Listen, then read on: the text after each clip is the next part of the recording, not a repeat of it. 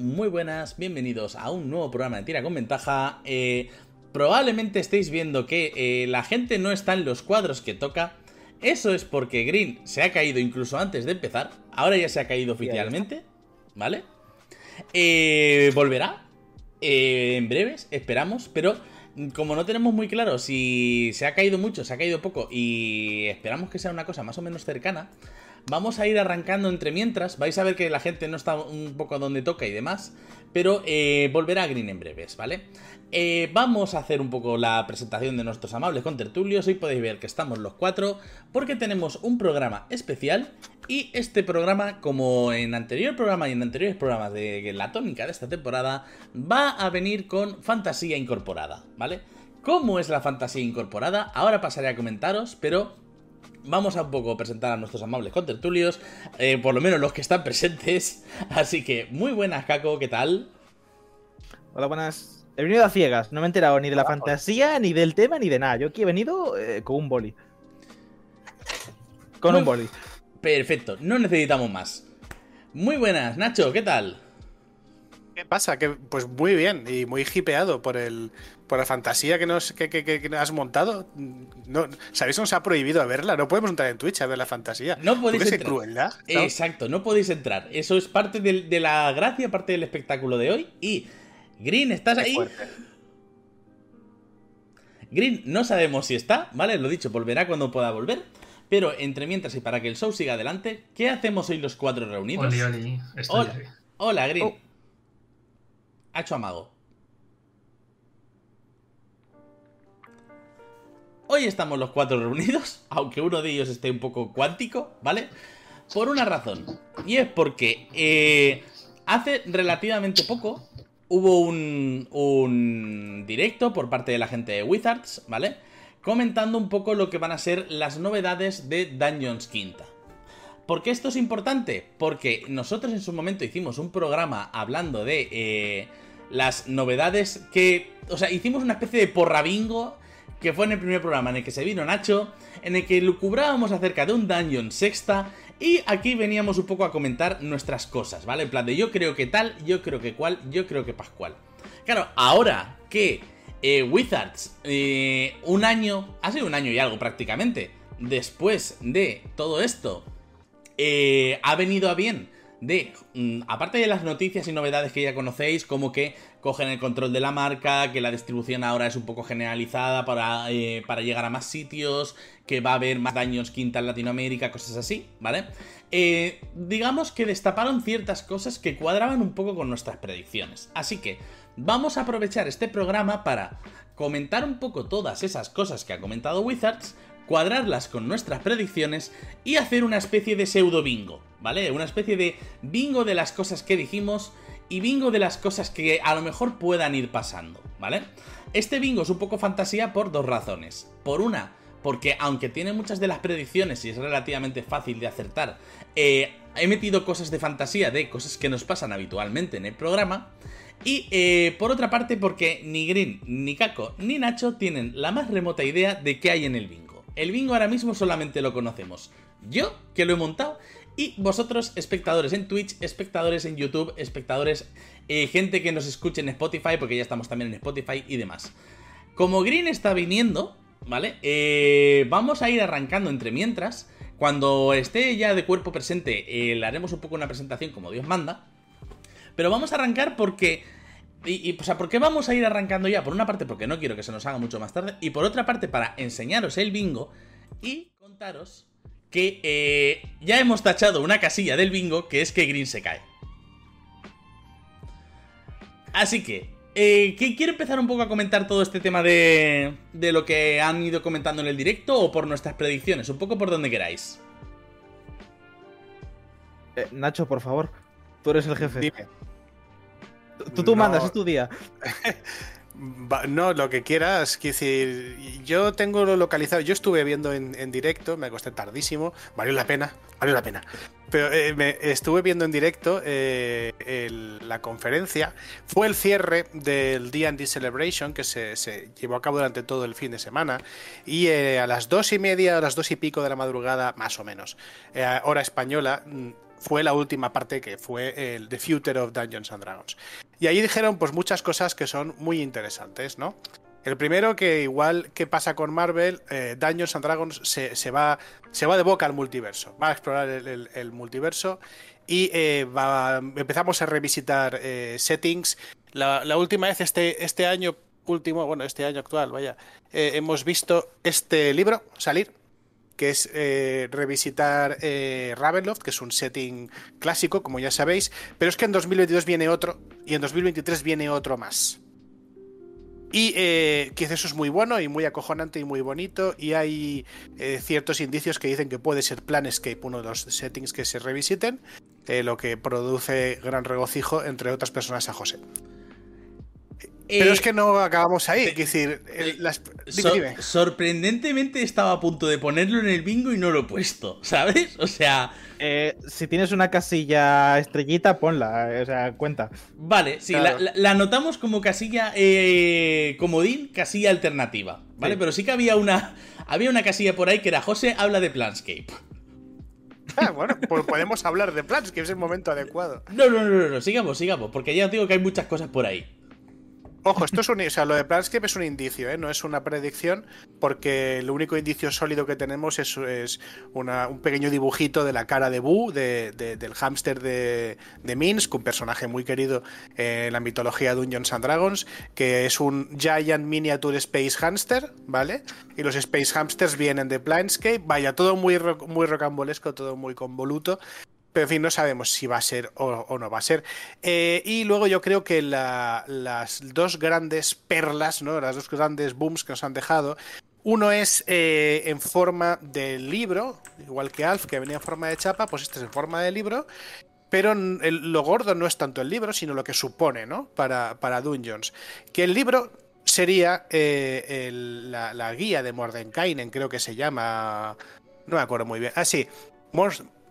Mordenkainen presenta monstruos, eh, monstruos del multiverso, ¿vale? ¿Y qué es esto? Esto sería como si cogiésemos el bolo y el Mordenkainens, los juntásemos y revisásemos la creación de todos los monstruos, incluyendo además la revisión de 30 razas de personaje. Imagino que dándoles el tratamiento que se les ha dado desde Tasha a todas las especies que han ido saliendo ahora, también considerar los linajes básicamente.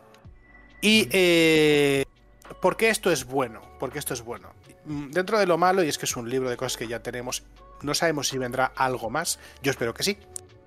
Yo creo que es bueno porque se va a implementar una serie de cambios que considero positivos para el juego, eh, sobre todo a la hora de diseñar monstruos, y porque según lo que dijeron, parece ver que hay una revisión de la forma de calcular el valor de desafío de las criaturas o de ajustar las criaturas como son a el valor de desafío que deberían tener o que aspiran a tener, incluyendo revisión de puntos de golpe y revisión de las acciones que pueden llevar a cabo, incluyendo una cosa que a mí me toca mucho las narices, que son eh, los conjuros en los bloques de estadísticas de criaturas. A mí no me gusta, me parece una pérdida de tiempo, ir mirando qué conjuros tiene y qué espacios me quedan. Y prefiero el acercamiento de cuarta edición de que algunos de los eh, conjuros sean habilidades de la criatura y poder ir lanzándolos eh, a tu tiplen como a mí me vaya interesando. Porque total, esa criatura no va a estar viva más de seis turnos. Así que y de hecho, raro es que llegue a estar más de tres. Por lo general, los combates muy raro pasan del segundo turno y medio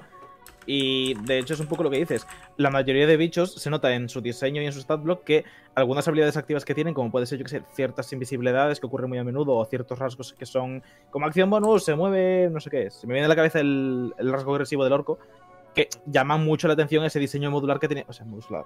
A ese diseño que tenía cuarta de eh, las acciones y los poderes por combate. De que tú tienes una reserva de recursos que vas gastando en ese combate y que son para ese combate. O que son X al día. Porque claro, es que tú te pones a mirar algunos statblocks de bichos de nivel alto y dices tú, vale, me voy a poner a traquear los 12 huecos de conjuro que tiene este bicho cuando van a ser relevantes en este combate en concreto y va a usar estos dos conjuros.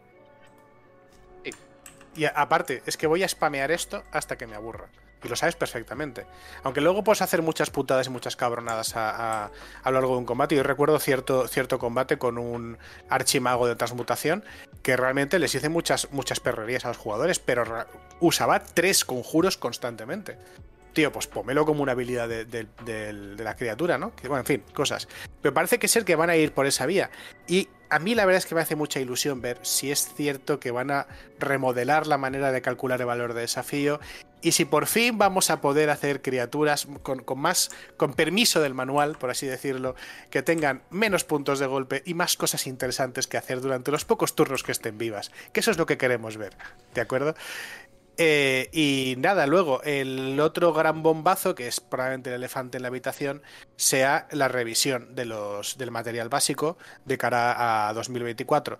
Eh, hay que destacar que los señores de Wizards no dijeron en ningún momento edición nueva, dijeron una nueva evolución en Dungeons and Dragons. Entonces, pero entonces lo consideramos edición o evolución? Lo sabremos cuando lo veamos. Mm, es como el porno. Cuando lo veamos sabremos lo que es. vale. Sorprendente comparación, ¿vale? Sí, eh, pues eso, mm, yo básicamente lo que acaba de decir Green, exactamente. Yo creo que se parece más a una 5.5 que una sexta edición. Eh, estuvimos hablando del tema también en, su momento, pero lo cierto es que sabiendo exactamente qué es lo que quiere, bueno, exactamente, perdón, Sabiendo qué intenciones tiene Wizards, a mí llamarlo 5.5 o sexta me parece un tema que es un tema de discusión un poco irrelevante. Sabemos que va a ser una revisión de los materiales básicos, sabemos con toda seguridad, porque si no, ¿para qué? Que van a incorporar los cambios que han habido a, elementos centrales de las reglas, como son las razas, eh, y sabemos por las últimas encuestas que ha habido que eh, le van a meter mano fuertemente a las clases. Y sabemos también que las encuestas no han parado, así que dependiendo de qué vayan las encuestas que vayan a aparecer, también sabremos a qué cosas se van a referir. Yo ya os digo que mm, me gustaría ver una encuesta referida a la economía de acciones, pero no creo que en ese sentido se vayan a meter muy a saco, más que nada porque hay otra cosa que también dijimos en su momento que han vuelto a repetir, que es la compatibilidad entre ediciones. La idea es que la revisión de los libros de 2024 sea completamente compatible con todo lo que ha estado saliendo hasta ahora y todo lo que va a salir de ahora hasta 2024, que por lo que sea no es poco, porque tenemos todo lo que ya está anunciado, como el, Treasury of Dragons de Fifth todo lo que tenemos también pendiente, las aventuras de Strixhaven, eh, la, aventura de. Bueno, no, la de, la de Feywild ya ha salido. La, de eh, que está ahí, prácticamente. O sea, sí. de, hecho, la gente ya la está recibiendo en casa. Sí, sí, sí. sí. Exactamente. Pues aparte de todo esto, que también estamos esperando ver lo del libro este anunciado para el año que viene, eh, también está pendiente la aparición de, al menos, de, hasta dos nuevos settings completamente nuevos nativos para quinta edición. Que también lo dijimos, el Everron para quinta edición entendiendo como un setting que sea nativo para las reglas de, esta edición. Así que no tiene mucho sentido anunciar algo a tres años vista, seguir sacando productos y de repente cerrar el grifo. Con lo cual, tiene todo el sentido de que, esta revisión de 2024 sea continuista. Mm. Mm.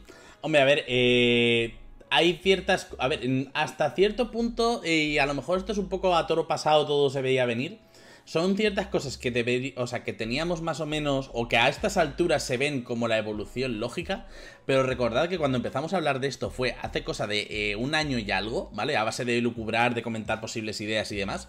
Y había cosas que no le veíamos, o yo particularmente, no le veía a lo mejor tanta salida o tanta posibilidad. O sea, también Nacho es un poco insider, ¿vale? Nacho también está un poco ahí metido en, la industria y tiene un poco... Eh, habla desde el conocimiento.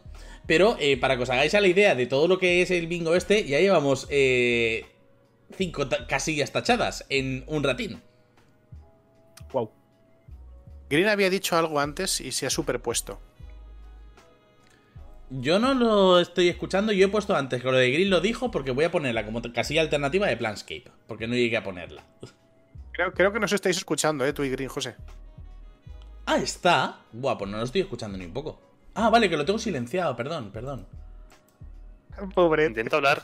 Hola, Green, perdón. Ah, gran, gran momento, José, para silenciar a uno de tus contertulios. Maravilloso. A, ver, eh, no, no sabía si estabas o no, hijo mío. O sea, yo estaba aquí preocupado. Este, he hablado lo mismo que Caco en el último rato, es decir, estamos escuchando a Nacho. Pues, pues aquí estoy. Claro, claro, no, te estaba escuchando y yo estaba pensando, ya volverá. O sea, de hecho, estoy preocupado. Vale, eh, no pongas la cámara si quieres, porque ya sabemos un poco cómo va la cosa. No, no, no, no la voy a poner. Perfecto. Sí, porque te, anuncio Pero que, yo iba a comentar un poco antes. Te anuncio que la primera casilla del bingo que hemos tachado era que te caías. Ya, está claro. Y si la puedes echar varias veces, vamos a echar varias veces. Puede que convalide, puede que convalide. eh, yo lo que, lo que quería comentar antes, y es que es una cosa que yo creo que al menos yo he repetido un poco en plan mofa, un poco en plan crítica, pero Wizards no se equivoca nunca. Y eso nos ha dejado claro mucho tiempo. No que no se equivoque, sino que jamás van a reconocer que han hecho cosas mal. Por eso que todos los cambios que vayan a meter van a ser retrocompatibles, porque va a decir, a ver, si eso antes estaba bien, eso está mejor, pero no es que lo de antes estuviese mal. Esa es su manera de decir, no voy a contradecir lo que dije hace cuatro años. Voy a seguir tirando con lo que te dije al principio de quinta edición, pero voy a darte opciones por si no quieres jugar así. Que es un velo, es, una excusa muy velada a, Había cosas que no estaban bien, pero en vez de arreglarlas, voy a darte opciones para no jugar así. Mientras también vas a, vas a poder seguir jugando de esa manera. Pero me parece, me parece obvio, me parece lógico. Me parece que ha habido tal volumen de gente que ha entrado a DD con DD quinta que tú ahora les cambias y aunque no cambien grandes cosas, aunque al final sea una evolución natural, que no sea el cambio de cuarta a quinta, que no sea el cambio de tres y medio a cuarta, aunque sea un cambio más leve, la gente va a ser reacia. Que como siempre la gente es reacia al cambio, pero al final tanta gente ha entrado y tanta gente está entrando ahora mismo y está aprendiendo a jugar quinta edición que cargártela es contraproducente. Sí, a ver, va a haber mucha gente que se va quiere seguir en quinta un poco más creo que todos tenemos claro que no van a hacer un Dungeons cuarta, ¿vale? Ni van a. Ni. Mm, aunque tenga un éxito, mm, y vamos a poner éxito un poco en contexto, aunque sea un éxito más de la crítica que del público, no van a hacer un Pathfinder 2. No, es que además Pathfinder es un producto que se ha alejado adrede de Dungeons Quinta. Entonces, intentar, no sé, me, me parecería un absurdo. Pero es que aparte, mm, se, se ampilla un poco los dedos, ¿no? Que también estamos hablando que dice Green, es un Wizard, no se equivoca nunca, y además Wizards tampoco se siente muchas veces eh, obligado a cumplir con lo que ha prometido, o con su plan, eh, con su plan de diseño, porque claro, ahí estamos con mi, mi guerra personal con el sistema modular que nos prometieron en el playtest de Next y nunca vino. Pero el caso es que, eh, que, en este caso sí que se están jugando mucho. Eh, hay mucha cosa que está, que está arrastrando Dungeons quinta edición y hay una cantidad significativa de, gente que está jugándolo online, está jugándolo en sus mesas, sigue, o sea, es la, edición más exitosa de todas, aunque toda edición ha sido ligeramente más exitosa que la anterior, al menos en su inicio, pero Quinta ha desbancado, o sea, ha roto números. Y, bueno, pues sí, claro, no, no, tiene ningún sentido hacer una ruptura, hacer ruptura y cuenta nueva. De todos modos, ya hay gente eh, eh, augurando el fin de los tiempos, como siempre. Eh, yo he tenido ya mínimo, mínimo media docena de conversaciones eh, donde hay gente que ya está diciendo, no, pues se van a dar la gran hostia, Wizards se la va a cagar, porque tal cual, porque con tanto éxito han matado la gallina huevos de oro. Y oye, vamos a ver, quedan tres años y va a ser compatible, no tiene nada que ver. No sé, en fin, cosas que dice la gente que aparentemente, eh, pues eso, predicen la guerra a millones con esperanza de que una aparezca. Hmm. Eh, pregunta, ¿alguna de las conversaciones ha sido una de estas de que te leí por Twitter de los objetos del Tasha se han cargado la dificultad de los hechizos? No, no, eso es una movida muy rara que escuché, que, no, que, leí un artículo que no me acuerdo ni, ni dónde, porque no estaba buscando cosas de Dungeon, estaba buscando cosas de vampiro, creo. Eh, y eh, lo encontré por casualidad y empecé a leerlo y dije, ¿qué cojones es esto? Sí, que los objetos que pueden subir la dificultad de los conjuros eh, se han, han, creado un power creep eh, eh, inescapable en el Tasha y que han arruinado Dungeons and Dragons que está ya abocado al fracaso. Esta edición era el contenido del artículo. Habría que explicarle que muchos de esos conjuros, de esos, objetos, ya existían en, el, en, la guía del Dungeon Master y ahora simplemente hay uno por cada clase, sin más. Claro, es que es eso. Efectivamente. La gente, la gente que habla de Dungeons como si fuese Magic me preocupa. O sea, no, no, me preocupa en plan seriamente. Pero. Y más cuando. gente que juega Dungeons. a, lo competitivo casi. Es decir, gente que juega daños de decir, a ver cuánto tiempo tardo en subir a nivel 20, ¿sabes? Y se lo toman como el que le metieron en el coche del Tasha es que desde entonces no puedes hacer el insta skip con el y, en el, y en el dice rolling. Entonces el high roll del daño no te sale porque no es advantage. Entonces no puedes hacer el dive skip de la cosa. Eh, es, es, un poco eh, la esa de o lo vais a cargar. Eh, como, o sea, me, hace mucha gracia lo que es un poco la comparativa con Magic. Más que nada porque no ha habido nada que hayan sacado más roto, arreglado, parcheado, roto, arreglado. Eh, roto incluso antes de que las cajas salieran del camión como Magic. O sea, Magic ha tenido ediciones con cartas baneadas antes de que las cajas llegaran a las tiendas. O sea, es eh, así. si eso no está en el bingo, lo estás poniendo ahora mismo. No, lo he puesto, ¿eh? No lo he puesto porque no esperaba una comparativa con Magic, ¿eh? Pero bueno, y aparte de eso, quiero hacer dos apuntes. El primero, que justamente lo de la gente hablando de, esta, de lo que ha pasado, que la gente está hablando bastante. Yo creo que es, que es una cosa que está moviéndose y que la gente se está enterando, puede que muchos se estén enterando en este maravilloso directo, en este podcast o en este vídeo de YouTube, pero la gente lo ha hablado y de hecho en un sitio donde se ha hablado es en el Discord de Piedra Papel de 20. Veniros todos, hacemos conversaciones muy chachis. Y justamente unas cosas que se dijeron, no tengo ahora mismo en mente quién lo dijo, porque probablemente lo leí esta mañana a las 6 de la mañana cuando me he levantado, pero que alguien lo decía, y no sé quién era, luego le damos crédito, pero dijo, la siguiente edición de D&D no va a ser D&D sexta. La siguiente edición de D&D va a ser D&D a secas. Vlad. Creo que sí. Pues puede ser. Mi punto para Vlad. Me ha dicho Vlad. Vlad mini punto para Vlad. Hola, Sí, sí, porque me parece, me parece eh, un camino súper lógico. Viniendo de alguien tan indie como él. Pero es que, vamos a ver, es que acordaos. Acordaos. Aquí no pone Dungeons cuarta. Es cierto. Sí. No lo pone, no pone Dungeons cuarta. Y aquí no pone Dungeons quinta en la portada. Pone Dungeons and Dragons. Que decir, el tema de las. Nosotros hemos seguido poniendo numerosas ediciones porque, aparte de que somos unos frikis y frikis gonna freak, eh, mm, hacemos eso para identificar las ediciones, pero desde hace un tiempo Wizards tiene claro que Dungeons and Dragons es un monolito y no tiene divisiones. No, no, no se va a llamar 5.5 ni 6, no, no, no, se va a llamar Dungeons and Dragons. A lo mejor Revised o ¿Es Flurced? No lo sé, tío. No, creo ni que le pongan el reviset porque eso ya implica hacer una diferenciación entre tu, mercado, ¿eh? O sea... Claro, tío, es una reedición de los libros. Es una reedición de los libros. Lo que pasa es que, claro, lo sí que lo explicarán como que es una, una, una, revisión profunda de reglas y tal y cual, y cada uno que haga de su capa un sallo. Y si prefieres jugar con las antiguas, lo que siga saliendo seguirá siendo compatible, imagino. Imagino que la, compatibilidad sea retrocompatible, es decir, que lo que vaya saliendo para la 5.5 lo podrá seguir usando con las reglas de quinta porque el motor general va a seguir siendo más o menos el mismo. Ahora, no lo sabemos, hasta que no veamos mm. más, más encuestas y, y vaya. Yo tengo muchísimas, muchísimas ganas de que haya un playtest, como el que hubo en Next, que yo lo pasé tan bien Sí, de, De, hecho, no me acuerdo quién me preguntó por qué vía. Y de hecho, me, lo vino a decir un poco en plan de. Pregúntaselo a Nacho. En plan de.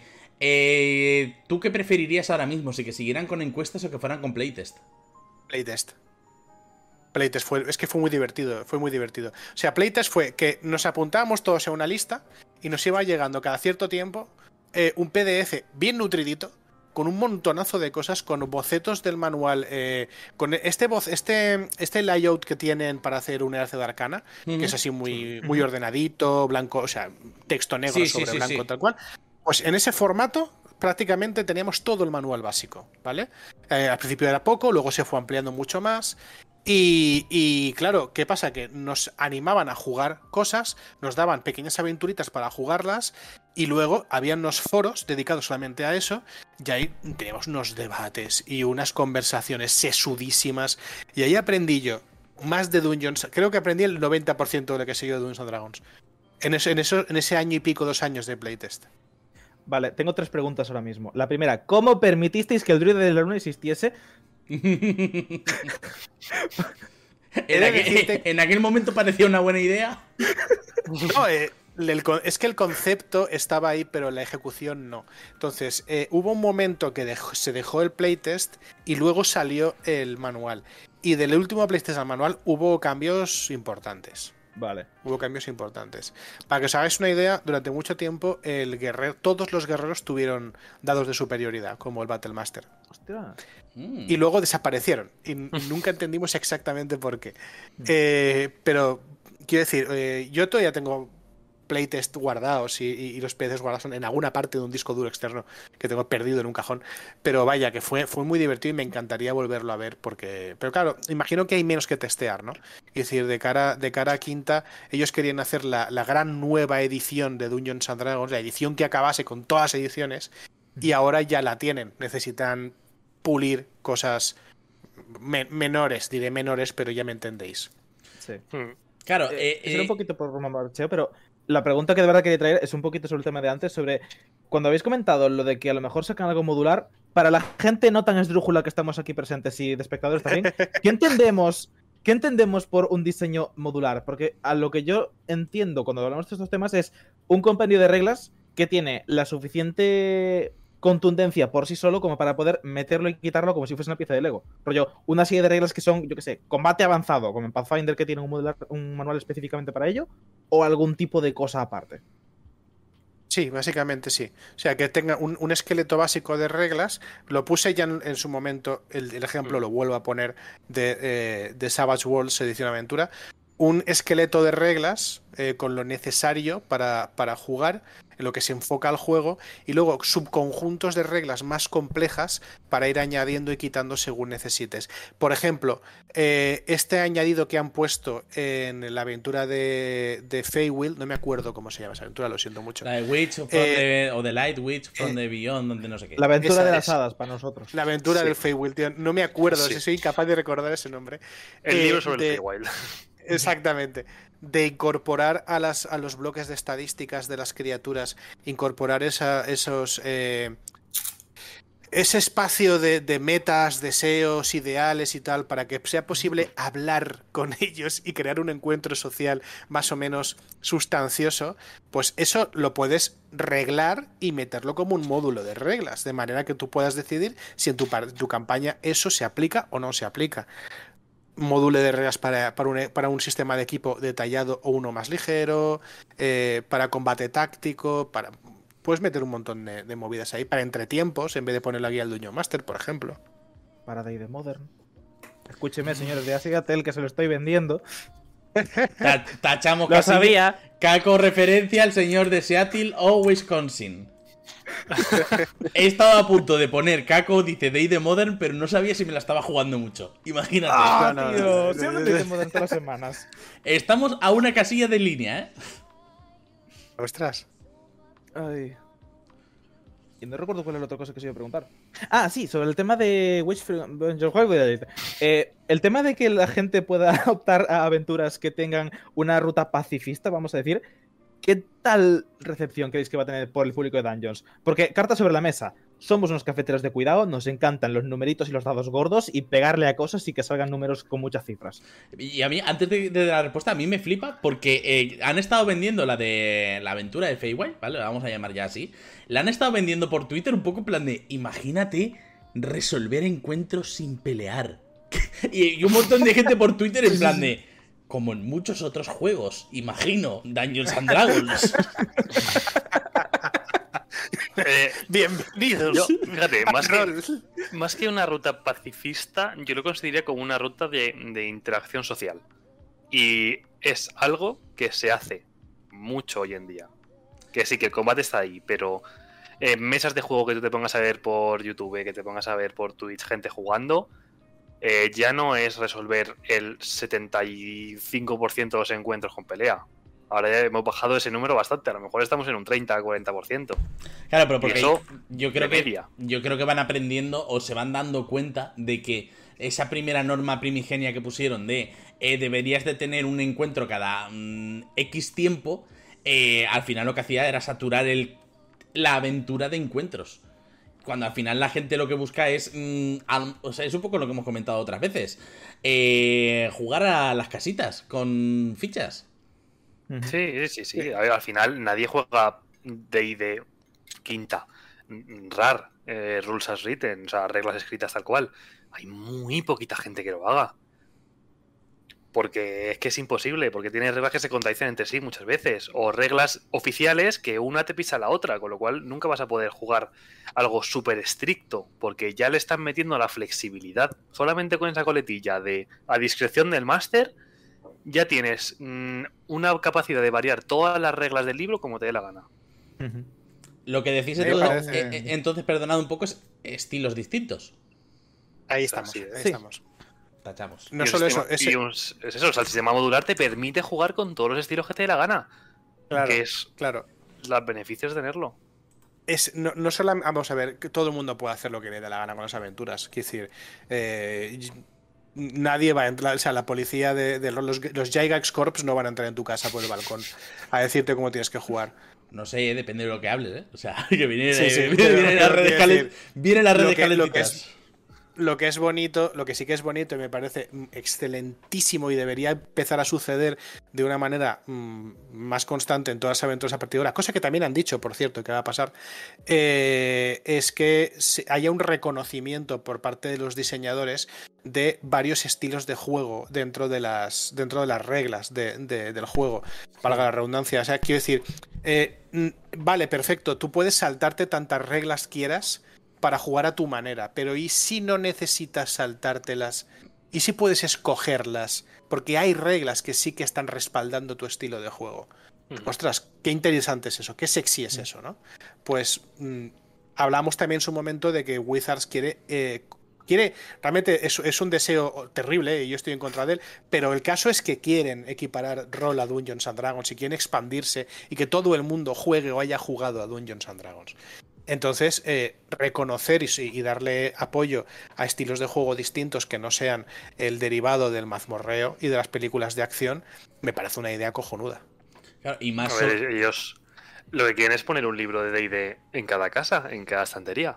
Ah, es, su plan. Y más sobre todo teniendo en cuenta que ahora mismo tu principal referente a la hora de vender Dungeons and Dragons es una campaña que no tiene tanto combate como pretendes que la gente haga en el libro, como es Critical Role. Claro. Claro. De, hecho, yo cuando preguntaba por el tema de qué recepción creéis que va a tener, porque la gente está topísimo con pegarse en DD, no era tanto por un la gente se va a enfadar porque ahora quieren que juguemos pacifistas, sino un DD cartas sobre mesa es un juego donde el combate está suficientemente optimizado y es suficientemente complejo como para que sea interesante darle chichilla y buscar las esquinitas por donde se rompe, pero no tan, tan, tan, tan reglado como para ser Pathfinder donde todo tiene un número. Y absolutamente cada eh, adoquín del mapa te puede dar un modificador o un penalizador por algo. Entonces, quinta se me viene a la cabeza cuando la gente habla dentro de los juegos de rol que están vigentes en el mercado, como ese juego de rol donde sabes que te vas a pegar. Porque es un juego donde el pegarse funciona muy bien. Que no es lo mejor que hace, ojo, o sí, pero el pegarse está muy bien hecho en quinta. Y es muy gratificante Depende de qué clase juegues. en Ranger. Entonces, la cosa es si la gente va a asimilar eso o va a quedarse más con un. Es que si quiero jugar a ese estilo de juego, me compensa más ir a este otro juego que tiene mecánicas, una ficha y muchos menos manuales que comprarme para que funcione de esa forma. Yo es que creo que ya lo han aceptado. Es que hay un montón de gente que está jugando eh, a, un Dungeons and Dragons mucho más interpretativo y más introspectivo, más de drama, sin centrarse los combates. Entonces, eh, es que ya están, ya no están, ya están haciéndolo, ¿no? Si antes de esa aventura ya, ya estaban haciéndolo. Reconocer ese estilo de juego no es más que natural. Eh, por la gente, por parte de la gente, sí, que, que, hay juegos que lo hacen mejor, sí, sí lo hacen. Y, lo seguirán haciendo, probablemente. Pero es que el caso es que hay gente que quiere jugar a eso con Dungeons and Dragons. Y, y, me parece de pelotas a mí. Y que de hecho creo que lo que eh, podríamos ver a lo mejor como la principal flaqueza, que es que tienes muchas reglas para el combate, pero tienes muy pocas reglas eh, fuera del combate.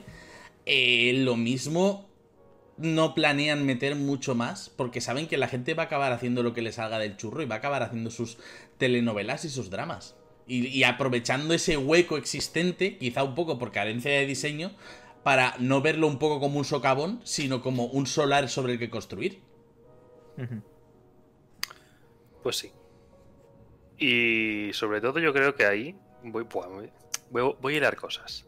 Hablando de solares sobre los que construir, el siguiente punto, o uno de los siguientes puntos de la conferencia del otro día, fue muy veladamente VTTs oficiales de Wizards para D&D. Y no hablamos de una VTT de D&D Beyond, yo creo. Yo creo que hablamos de algo con el sello D&D.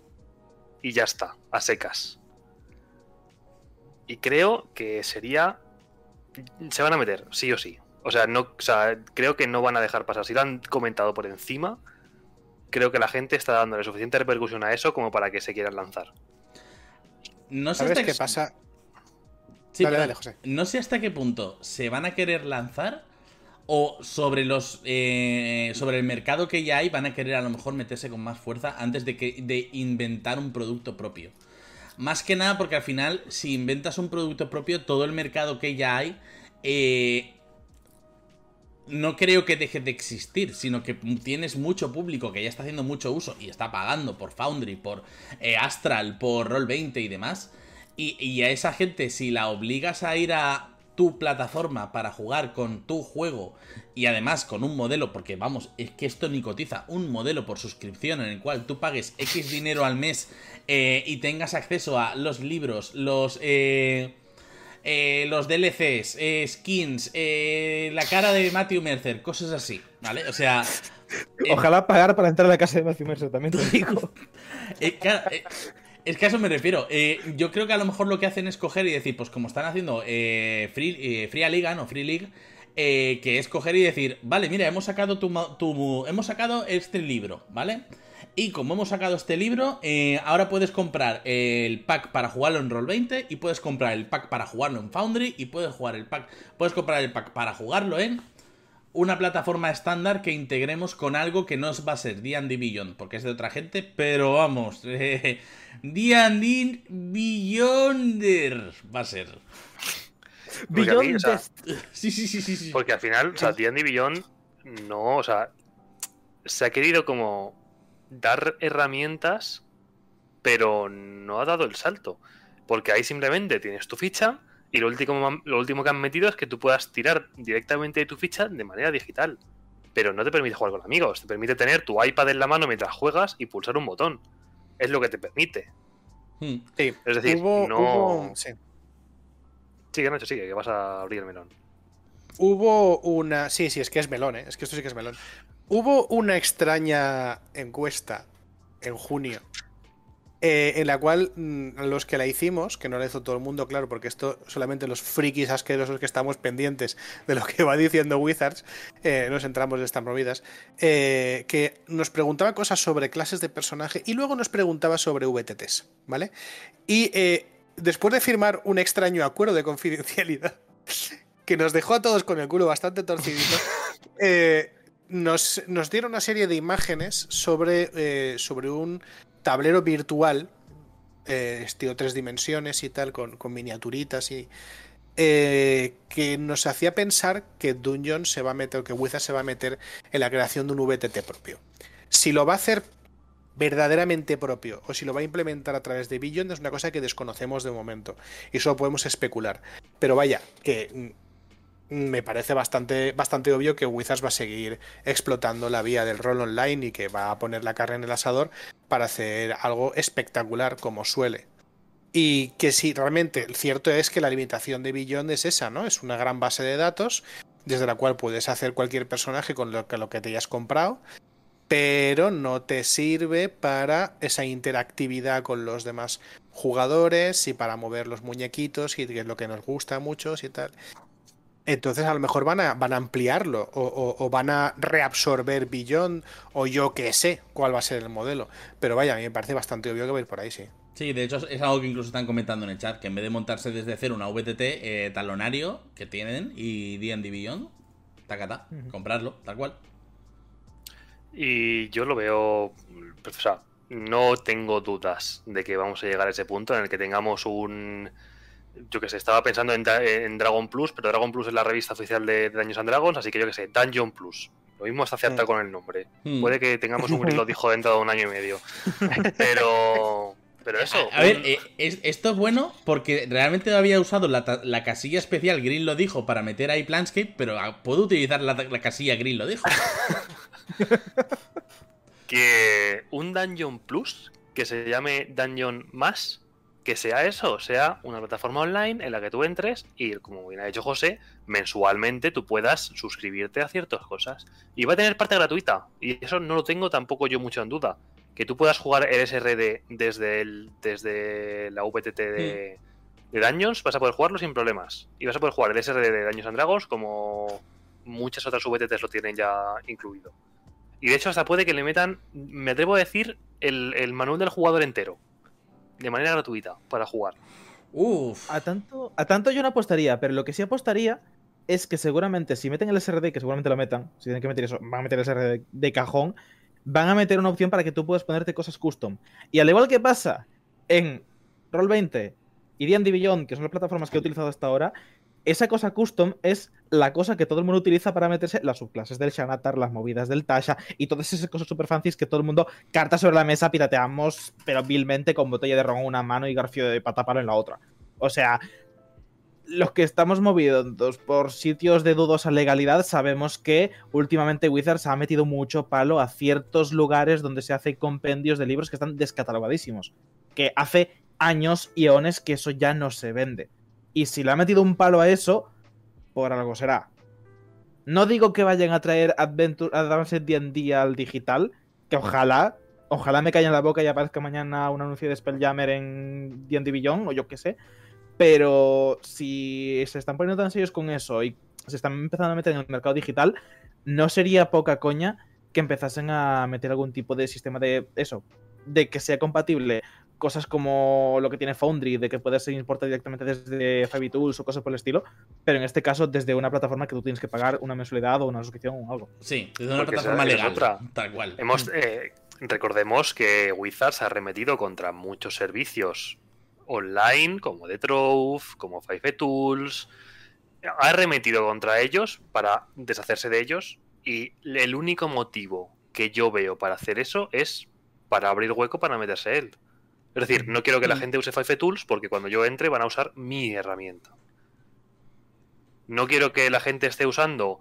Eh, yo qué sé, a ver, Tetrof es una, son palabras aparte, ¿vale? Sí, es ilegal que, te cagas. Sí, sí, Imagínate que el día de mañana eliminan todo el contenido de Roll20 que sea semioficial para Daños and Dragons.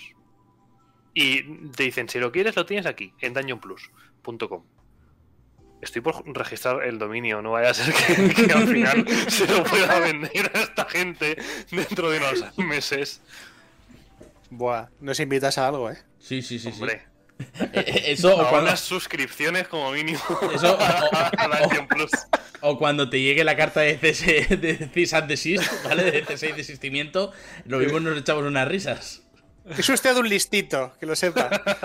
Firmado los abogados de, Wisconsin, de donde sean. Sí. Seattle, Seattle. Ahora sabemos que Seattle, Seattle. Que yo qué sé, tío, no sé. Eh, es, que, es que es una guerra. El tema de los VTTs es una guerra abierta muy tocha. Y claro, es que estamos hablando de. es lo que decíamos otro día, son multinacionales, que son, son grandes empresas y, protegen aún así su, su IP. Y también os digo una cosa. Mm, Wizards tiene muchos de sus ediciones y manuales atrasados, los tiene a la venta en su Dungeon Master Guild. Entonces, eh, claro, pero el problema es que está en inglés y está en PDF. Entonces. Claro. Yo, yo es un poco eso. Yo veo que se van a meter los VTTs, que van a meter mucha pasta, porque yo de verdad que me estoy imaginando una plataforma online, o como mínimo con capacidad, una capacidad que puedas descargártelo como si fuese un programa y que ahí tengas una conexión con el resto de gente que esté jugando y crear salas y demás. Pero va a tener mucha. Eh, de hecho, ya, ya, es algo que pretendieron hacer en Daños Cuarta. O sea, lo que pasa es que Daños Cuarta en su momento, por el ecosistema que había de internet y mm. demás, no tenía ninguna salida pero ya es algo que, planeaban y de hecho si tienes acceso a revistas de la época o yo que tengo por ahí algunos libros que son compendios de la Dragón y demás, hay referencias a la plataforma virtual de, Dragón y de Dungeon. Sí, sí. sí, Al final, igual, igual que cómo funcionan las plataformas estas, eh, no sé ahora mismo, tampoco quiero decir variedades, pero creo que el Stadia este no juegas en tu ordenador, juegas en otro ordenador que está corriendo el juego y a ti te lo envían por internet. Sí, por virtualización. Pues mm, yo lo veo muy claro. Porque con eso además ayudas a que cualquier persona del mundo, aunque no tenga un super PC, te pueda correr un entorno virtual tridimensional en el que tenga sus miniaturas moviéndose y haciendo gorro cada vez que ataca el, el, el druida disfrazado de oso, que eso es lo que a la gente le gusta. Y no, y no mucha gente va a poder con ellos, es un programa pesado de renderización tridimensional. Y de hecho, eh, José, no tienes ni que irte a las revistas. En el propio manual del máster, en dos de ellos mínimo, en justo al final del glosario que te aparece al final, aparece una carátula rollo eso, portada de revista que te dice eh, añade un sí, añádele chicha a tu party con un nuevo PC, player character PC y te aparece una foto de un portátil. Que recuerdo haberlo visto misma tarde porque le he de consultar. Tal cual. Es eso, para que en su momento el ecosistema no estaba preparado, pero ahora mismo, que, Internet lo tienes en todas partes y que se está buscando un poco eso, pues ni tan mal. llegan tarde. Y ojo que llegan tarde, que llegaron un año y medio tarde a esto. Entonces, eh, se han decidido entrar ahora, es porque de verdad van a tener herramientas para sentarse en el mercado. Porque esto lo sacan hace un año y medio o hace dos años, y lo sacas ya con una previsión de que da igual la calidad que tengas, que la gente lo va a jugar, la gente se afianza. Pero la gente que ya se afianza en Roll20, algunos en Foundry, eh, algunos simplemente con cada cual en, su casa con su ficha impresa y tirando dados online, algunos ya hechos, o sea, para tener tantísimo mercado afianzado en su sistema, van a tener que hacer algo muy gordo para provocar la, la movilización. Mm. De hecho, mira, lo, está diciendo Carlos en el chat, que eso lo llegan a sacar antes de la pandemia y ahí se rompe internet. Se rompe internet. Se rompe internet. Se rompe rollo ya directamente. Os quería preguntar, de hecho, a los que estemos metidos en el tema de las VTTs, ¿qué tal está ahora mismo el mundillo de las VTTs? Porque sé que hace un año y pico estaban como muchas en Early Access, Beta, Kickstarter, pero hoy en día, ¿qué tal va esa cosa? Pues yo tengo el Telespire y. Yo no tengo ni idea. A ver, eh, eh pues han mejorado mucho Roll20, que Roll20 tenía un problema muy de, puerta de entrada. Roll20 era lo típico de no te metes en Roll20 sin verte un vídeo de YouTube antes. Y muchas de las cosas que, te las pintan como fancy eh, iban un poco como a pedales, rollo la iluminación, cosas así. Han mejorado muchas cosas en ese sentido. Eh, aún así, Roll20 es un poco café para cafeteros. Quiere decir, si lo usas como lo utilizamos nosotros para Panball, que es una campañita en la cual eh, interactuamos mucho y hay combatitos de vez en cuando, mm, la versión gratuita te va bien. Pero como quieras meterle feria, eh, Roll20 con la versión gratuita no llegas. Y ahora mismo lo siguiente que considero es Foundry, porque sí, están comentando Talespire, pero Talespire es eh, sobre todo son los muñecos, ¿vale? O sea, lo principal es que puedes mover muñecos, ¿vale? Y ahora, ahora, vamos. Ahora, si tú tienes más conocimiento que yo, porque yo me metí en la beta y moví un par de muñecos y dije, oh, this is interesting, y ya está. Eh, Astral, Shard, eh, eh Rodeo, cosas así, mm, están en un estado muy mínimo y yo creo que a la gente agradece que tenga un estado muy mínimo porque es gente que quiere cuatro cositas. Y Foundry, pues es un poco un, reactor termonuclear que mm, cuanto más sepas, más energía y más movidas podrás sacar, pero eh, Foundry también tiene un poco de agujero negro que se come los recursos de la gente a su alrededor. Así que te, sirve para todo. O sea, en Foundry puedes hacer unas fantasías que alucinas, pero como no tengas todo al mínimo y tus jugadores eh, no tengan un PC, aunque, o sea, si es de baja gama, muy depuradito para ir con lo justo, eh, con Foundry no llegas. A mí, me, a mí me tiraba de Foundry, que yo recuerdo cuando aún no tenía el, burrazo este desde que estoy ahora hablando con vosotros, que jugaba desde el portátil, eh, yo jugué una campaña con, con, Edgar, con mi colega Edgar, y claro, él usaba Foundry, tenía mil polladas con animaciones, la nieve que cae, yo intentaba mover mi ficha de un sitio a otro, me, tira, me tiraba de Foundry con patada en el culo y escupitajo en el suelo y todo, o sea... Eso, eso me, ocurre a mí, José lo sabe. Yo no soy capaz de abrir. Muchos días no, hablo, no, puedo abrir ni mi ficha en Foundry. No se abre. Le doy al botón y no hace nada. Y clic, clic, clic. Y, luego, mm. nada, ya está. Pero eh, es normal. Mi PC es un portátil, tiene casi 6 años, eh, no da más de sí. Eh, he aguantado toda la universidad y todo el máster con él. Y, y está mayor. Y me quiero comprar un PC. Pero bueno, eso ya vendrá, que son caros. Mm. Pero eso es Foundry. Foundry que sí, que reconozco que tiene un potencial impresionante y que si, si yo pudiese mover Foundry eh, haríamos maravillas todos. Mm. Pero bueno, de momento no puedo. Y lo que tampoco puedo es Tailspire, porque Tailspire entre la beta, tengo, lo tengo descargado y soy incapaz, de verdad, de hacerme con él. Porque en mi ordenador va tan lento que no puedo construir nada. Eh, ahí lo la gracia es montarte tus escenarios y ahí, yo que sé, un ring de pelea en un bar, en la trastienda de una, de una arboristería, y no soy capaz. Entonces tampoco tengo, tengo una visión limitada. Que sí que es cierto que Tailspire creo que tiene potencial. Ojo, que no han terminado todavía la alfa. O sea, están, están esperando a sacar la versión definitiva y no ha llegado. De momento, lo último que ha anunciado ha sido eh, compatibilidad con Hero Forge. Que tú en Hero Forge puedas darle mm. exportar y metértelo directamente al, al Tailspire y te sale ahí tu muñequito tal cual te lo has pintado. Que eso me parece también. Sí, es una pasada. Pues, pues esta pregunta. Ya llegará. Esta pregunta, esta pregunta yo la hacía sobre todo por el tema de que sé que vosotros manejáis más de esto y yo tuve un poco mis pinitos de, a ver, voy a cotillar, pero nunca me metí ninguna. Y es un poco por preguntar él, en el día en el que Wizards y los de se metan a las VTTs, tal y cual está ahora mismo la tecnología de la VTT promedio, ¿Creéis que se pueda comer el mercado y dejar los peces chicos sin, gente? Porque quiero decir, a pesar de que estas VTTs que ya están en vigor tienen sus filigranas y tienen sus adeptos y tienen su gente que tiene bastante público que les da caña, estamos hablando de la VTT de los de DD. Que ya simplemente por lo que es la, asociación a la marca, ya es como que tiene un poquito de. Oh, es que es la de los DD. Yo quiero jugar en la de los DD. Yo creo que se va a llevar al mercado. Si lo hacen bien. Hombre, se va a llevar mercado porque ya hemos visto en la última, o sea, Roll20 ha sacado hace nada las últimas encuestas, encuestas los últimos números. tal cual. Claro, de, porcentaje de partidas y de Dungeons Dragons creo que era un 47%, ¿vale? Entonces, eh, salvaje, muy salvaje. Entonces, eh, toda la gente que está jugando Dungeons and Dragons preferir hacerlo en la VTT de, de, Wizards. Es posible, es posible. Pero, ¿qué se va a poder jugar en la VTT de Wizards? ¿Dungeons solo o algo más? Si es Dungeon solo, yo creo que el resto de VTTs todavía tendrán algo de competencia. Más que nada porque Foundry no deja de ser una VTT para la gente que le gusta trastear con cosas. Y OVR Rodeo, Astral eh, y tal, mm, es que son para gente que no quiere usar VTTs, que se las uso yo porque no me gustan los VTTs. yo ahora estoy en la, de Fandalin, estoy jugando con Roll20 porque los jugadores me lo han pedido. Si no, estaríamos tirando de Ulver. Entonces, ¿Qué va a pasar con esto? Imagino que la gente que querrá jugar eh, a la, al VTT de Dungeons para jugar Dungeons se irá a ese si ya, es que, si ya está dentro de eso. Si no le molan, no lo usará necesariamente. Y si tiene su movida montada en Foundry, tampoco la va, la va, se va a mover. Sí, eso es lo que yo también veo. Yo pienso que la gente que ya esté en Foundry, está sentada en Foundry, no va a, no va a irse de Foundry. Eh, habrá gente que esté asentadísima en Roll 20 porque ha pagado ya el Premium Plus y tiene millones de cosas y tampoco creo que se vayan a corto plazo. Eh, ¿Quién creo que se va a ir?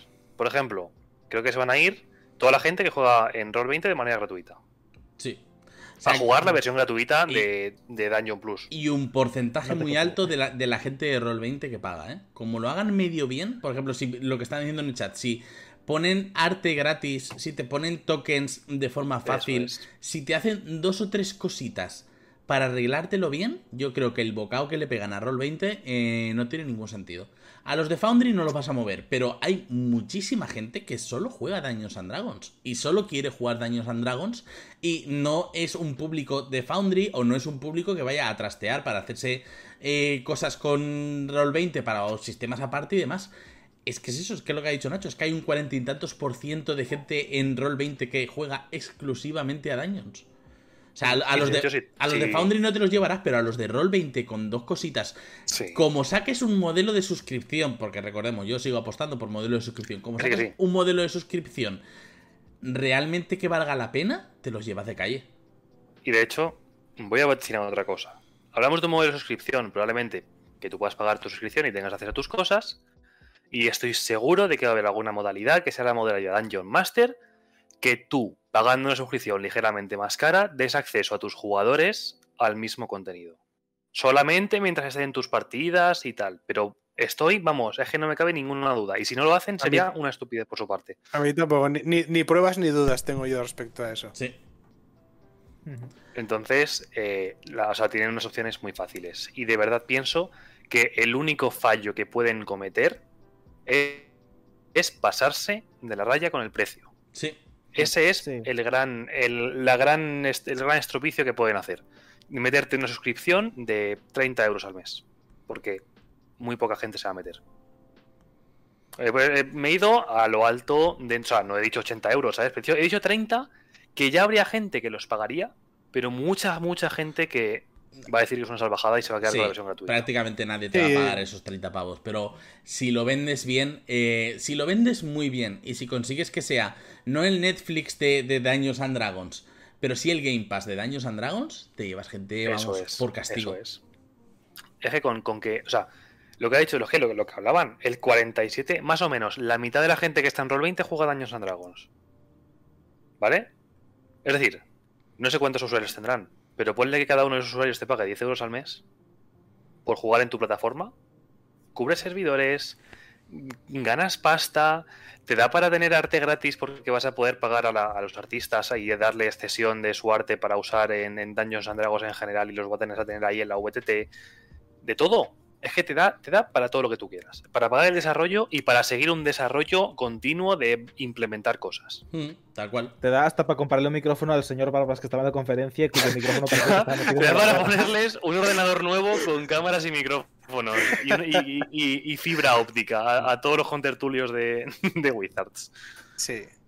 Vale, pues eh, partiendo ya un poco de, de, VTTs, ¿vale? Que nos hemos tirado ahí un ratín. ¿Había algo más en la. en el. en esta expo? En este. Este, esta reunión que hicieron, porque tenemos bastante tema todavía. O sea, tenemos de todo. Estamos cerca de una línea, pero medio bingo está por, tapar aún. voy, a, voy a hacer. Voy, voy con los, los, títulos en negrita que tiene la transcripción de la. de la conferencia. Eh, DD explorando el multiverso, ya hemos hablado de ello. La evolución de DD, que es un poco lo que hemos hablado, productos que sean más fáciles de usar, eh, nuevas experiencias, eh, básicamente nuevos presentación de, monstruos y hechizos, lo que ya hemos comentado también al principio, de cómo van a cambiar los monstruos. Una nueva aproximación al diseño que viene con el Wild Beyond the Witchlight, la aventura de los féricos. Que, sí, pero aquí, hay, aquí hay que hacer apunte. ¿eh? Aquí lo que dicen es, eh, sigue tú, Nacho, que querías comentar algo de justamente este punto. No, no, estabas diciendo lo mismo que tú, pero sí, eh, es lo mismo. Es decir, que eh, en Wild Beyond the White, the White Light, lo de la movida de Feywild, Witchlight, gracias. lo salvaje detrás de las luces de las brujas, básicamente. Ya verás la traducción. Wow, va a ser increíble.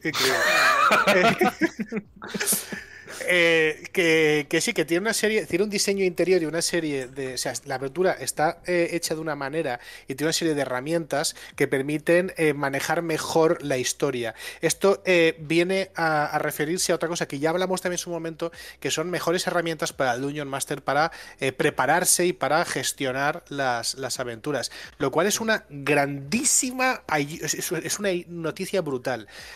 Porque aquí no lo pone, pero sí lo dijeron eh, ya se dijo que eh, eh, The Wild Beyond the, the Witchlight fue una especie de ensayo para cosas que vamos a ir viendo a partir de ahora en otras aventuras, ¿vale? No solamente la vía pacifista, que, bueno, por llamarla de alguna manera, o sea, de tener resoluciones alternativas que siempre han existido, pero ahora son más evidentes, y hay herramientas para implementarlas más evidentes, sino también eso, para guiar y para ayudar al Dungeon Master a entender mejor la historia. Eso es brutal. Luego, eh, más allá de los libros, quieren eh, meter una serie de productos variados más allá de los libros de tapadura y de los eh, packs en caja, que es lo que ha estado explotando hasta ahora Dungeons Quinta. Aparte de tapa blanda y de grapitas, que sería una buena idea, la cosa es que estamos también oyendo desde hace unos meses que quieren hacer cosas en un formato novedoso, que no se ha visto hasta ahora.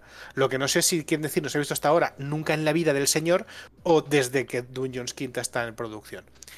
y eh, eh, holográfico, está clarísimo. Nos van a mandar unas chapitas a casa con hologramas. ¿Dungeons en forma de chapas? Sí, sí. Eh, yo, en forma de chapas, fantástico.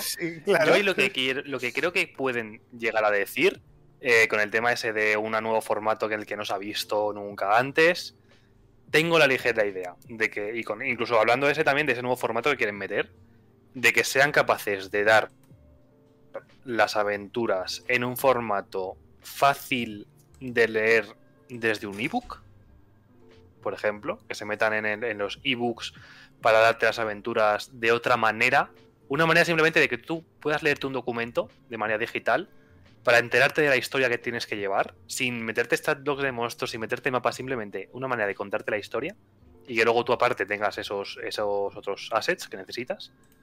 O hablamos ya directamente de, la, de su VTT propia y que estén diciendo como muchas cosas, pero la mitad de las cosas que dicen se refieren todo a lo mismo, que es que te quieran dar la aventura tal y como ya tiene eh, Roll 20, ya tiene eso de en plan de compra la aventura de, mm, de yo qué sé, la de Ravenloft, ¿sabes? La de Strat, compra Strat y te viene con su mapita, te viene con sus tokens y demás. ¿O quieren decir eso? Este mes. Ese no se ha visto nunca, es, un concepto laxo, sobre todo para ellos. Sí, no, y nos, están dejando ahí un poquito con la miel en los labios.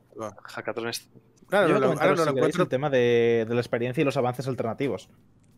Vale, vale, vale, sí, A día de hoy. No, recuerdo, no recuerdo que se haya dicho gran cosa sobre eso, pero, pero dale, dale, tío. Yo os me he quedado por preguntar, porque lo que te dije al principio de empezar eh, este programa, yo la conferencia me vi hasta la mitad y estaba dibujando, así que tampoco me enteré mucho.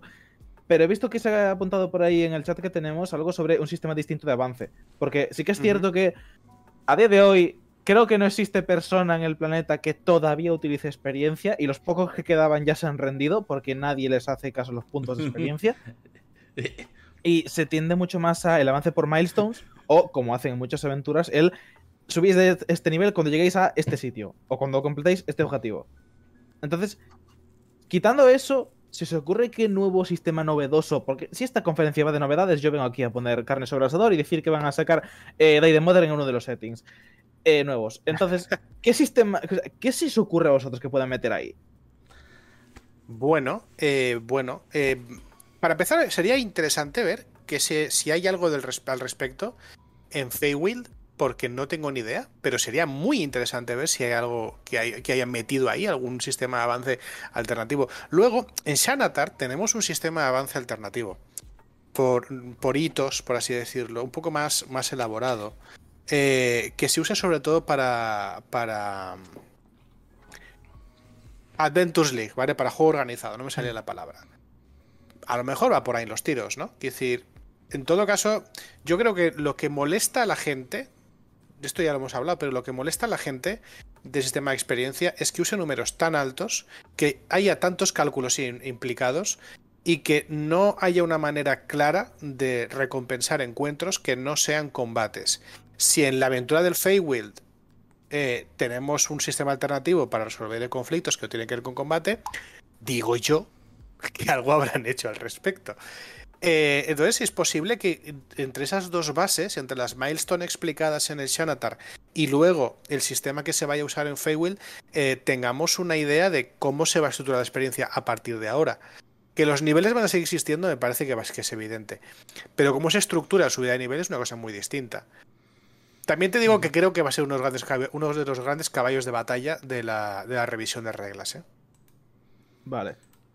Yo lo pregunto porque últimamente me he estado volviendo a leer otra vez uno de un sistema que tengo por ahí pendiente que es Debius.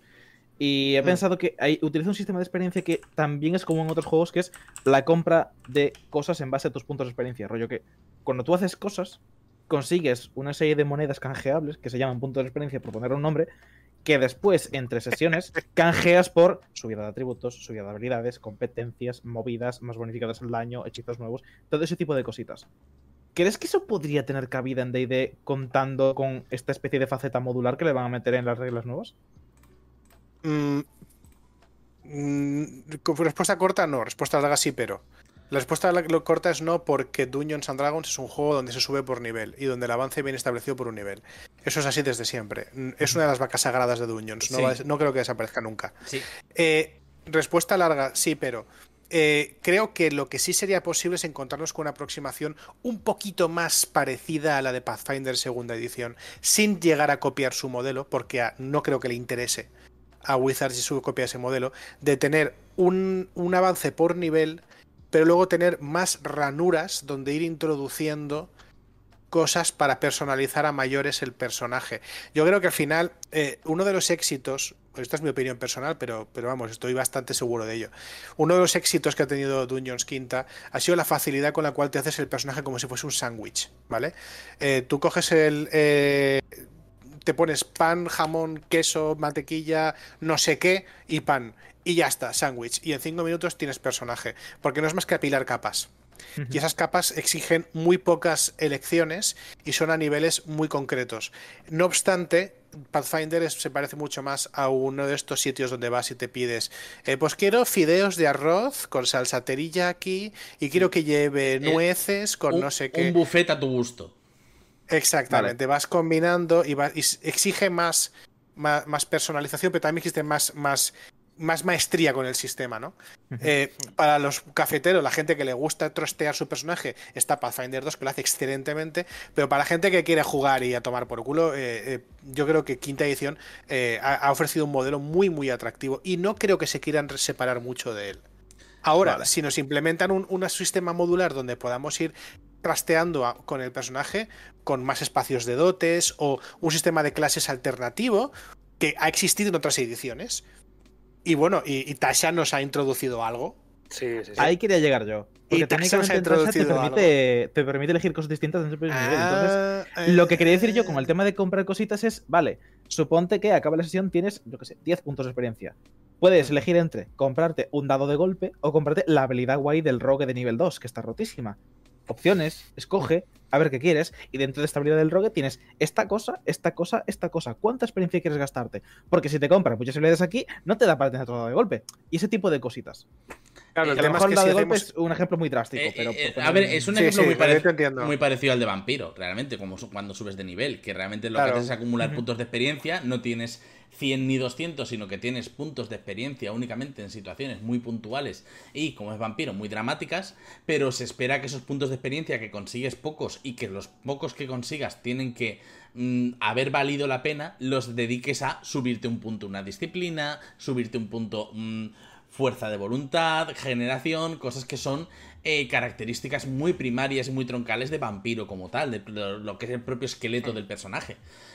Lo que pasa es que mm, realmente yo, o por lo menos opinión personal, si no vamos a ir por experiencia y no vamos a ir por hitos, o vamos por la lista de la compra que estáis diciendo, o de verdad, si tienen que inventar algo nuevo, me explota la cabeza, ¿eh? Porque no, particularmente no, se me ocurre nada más y no creo que se carguen los niveles, un poco por lo que dice Nacho, de que es parte de la esencia de Dungeons Quinta, un poco por el hecho de que, de que eh, eh, realmente ya no solamente es Dungeons Quinta, es que lo que es la experiencia y los niveles es algo intrínseco a. O sea, no te voy a. Los videojuegos. Por ejemplo, sin irte tan lejos, los putos videojuegos. Los videojuegos de RPG clásicos nacen de copiar el sistema de Dungeons and Dragons. Yo, de hecho, creo que Final Fantasy 3 tiene huecos de conjuro. Mm. Así por dar eh, una idea loca, ¿vale? Que no, no sé si te va a explotar la cabeza o no, José, probablemente no. Pero yo, lo que ha dicho Nacho también, que es esa, ese acercamiento a la simplificación. Que cuando hablamos de los niveles de experiencia de idea ahora mismo son números muy gordos. Pero ¿qué pasaría si esos números fuesen más pequeños? ¿Qué pasaría si para llegar del nivel 1 a nivel, o sea, del nivel 1 pasar a nivel 2 necesitas 10 puntos? Y el hecho de superar este encuentro te diese 2 puntos, independientemente de cómo lo superes. Mm. ¿Vale? Sí, es... Ser capaz de atravesar este bosque te da un punto. Si eres capaz de salir de este castillo, te dan tres puntos si lo haces en menos de no sé cuántas rondas y si lo haces en más de no sé cuántas rondas, un punto. Es decir, que las aventuras puedan adaptarse a este nuevo sistema de, de puntuación en la que tú tengas puntos que vayas a ir consiguiendo de diferentes formas, que puedas incluso ganar más puntos o menos puntos, dependiendo de, de cómo avances, de cómo superes esos encuentros y que al final de tu nivel, cuando llegas al nivel 2, bien, ya he llegado, ya he conseguido los 10 puntos de los 10 puntos de experiencia. Ahora tengo 10 puntos, como dice Kako, tengo 10 puntos para gastarme en comprar cosas. Partiendo de lo que decía Green, eso por ejemplo, el sistema de, de y primera edición era así. Tú subías de nivel, eh, y esa subida de nivel te abría un abanico de cosas nuevas que podías ir comprando. y la experiencia que he ganado, o sea, tú eres de nivel 1, tienes tus cositas de nivel 1, llegas a nivel 2, ¡ting! Tienes la tienda de nivel 2. La experiencia que vas a seguir ganando te permite comprar cosas de nivel 2. Luego, eh, llegas a alguna experiencia, llegas a nivel 3, ¡ping! La tiendecita de nivel 3, puedes comprar cosas de nivel 3. Eh, es otra manera de hacerlo. A mí, de hecho, me parece, claro, me parece también una idea buena. Pero a mí me da la impresión de que siendo una idea cojonuda, ya te digo, hay, hay juegos que la usan y a mí me gustan mucho eh, siendo una idea cojonuda, es posible que se, desvíe. Claro, que se aleje mucho de lo que es la experiencia estándar la esencia de Dungeons and Dragons. Ahora bien, como sistema modular que proponía Green, me parece de pelotas. Eh, proponía Kako, perdón, me parece de pelotas. Y lo que hemos dicho, Tasha ya da eh, pasos en, esa dirección. Y lo cierto es que es una cosa que ha pasado en todas las ediciones que yo recuerde. Los kits de Advanced eran exactamente eso, cambiar unos rasgos por otros. Tercera edición tenía libros donde lo hacía. Cuarta edición tenía libros donde lo hacía. Mm. Eh, quinta está teniendo libros donde lo hace, donde puedes sacar cosas, poner cosas. La cuestión es si se va a convertir en el modelo estándar de subida de nivel o si se va a convertir en un sistema alternativo que se nos ofrezca desde el principio. Pues yo voy a tirarme en triple y decir que va a haber un sistema con compra de cosas que si te acumulas muchos, muchos, muchos puntos a nivel 5 puedes comprarte una clase de prestigio. Hostia, la clase de prestigio son palabras mayores, ¿eh? Sí, sí, resucita. Para mí me, vienen recuerdos de Vietnam. Sí, sí, sí, sí, eh, o sea, las listas de la compra que tenías que justificarte, en plan de. A ver, yo me acuerdo de la típica de arquero arcano, tres niveles de explorador, uno de lanzador de hechitos. Vale, ya tengo los tres de explorador. ¿Cómo justifico que me he hecho un mago? O sea, claro, en aquella época en la que era en plan de no, porque mi personaje por lore y tal ha hecho, ha estudiado un año, ha hecho un Erasmus de magia y se ha vuelto solo para lanzar flechas con Hibiris. O sea. De locos. Eh, pues no sé si teníamos más cosas de, lo que comentaron en el. En el. Vamos a llamar el DD Direct, ¿vale? Un poco como Nintendo. Sí. La última, que, que, la he encontrado ya y lo quería, lo quería decir.